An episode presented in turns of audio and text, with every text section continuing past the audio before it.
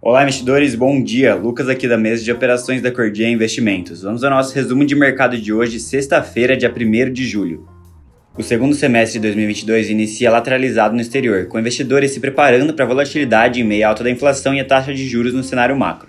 Dito isso, no pré-mercado global, o S&P 500 Futuro opera em leve baixa de 0,1% após acumular no primeiro semestre o pior desempenho desde 1970, com uma queda de 20,06%.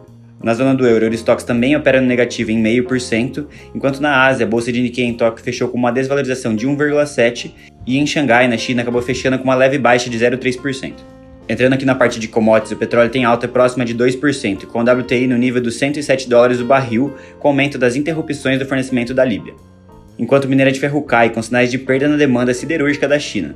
Por outro lado, o Bitcoin opera em forte baixa novamente, de 4%, sendo negociado próximo da faixa dos 19.200 dólares em meio ao cenário de aversão ao risco global.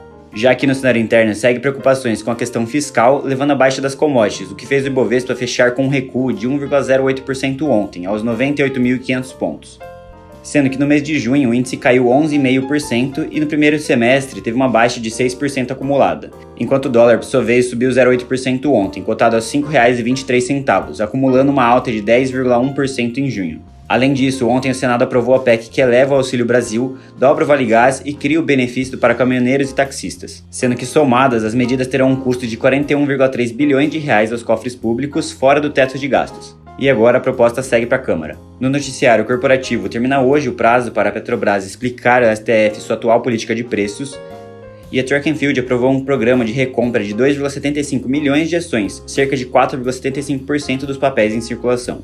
Enquanto a Raia Drogazil divulgou que pagará 74 milhões de reais em juros sobre capital próprio, distribuindo 4 centavos por ação. E para finalizar, o research do BTG Pactual divulgou hoje a carteira recomendada para julho, sendo que na 10 sim entram Petrobras, VEG, Localiza, Renner e Sabesp. Bom, por hoje é isso, tenham todos uma excelente sexta-feira e bons negócios.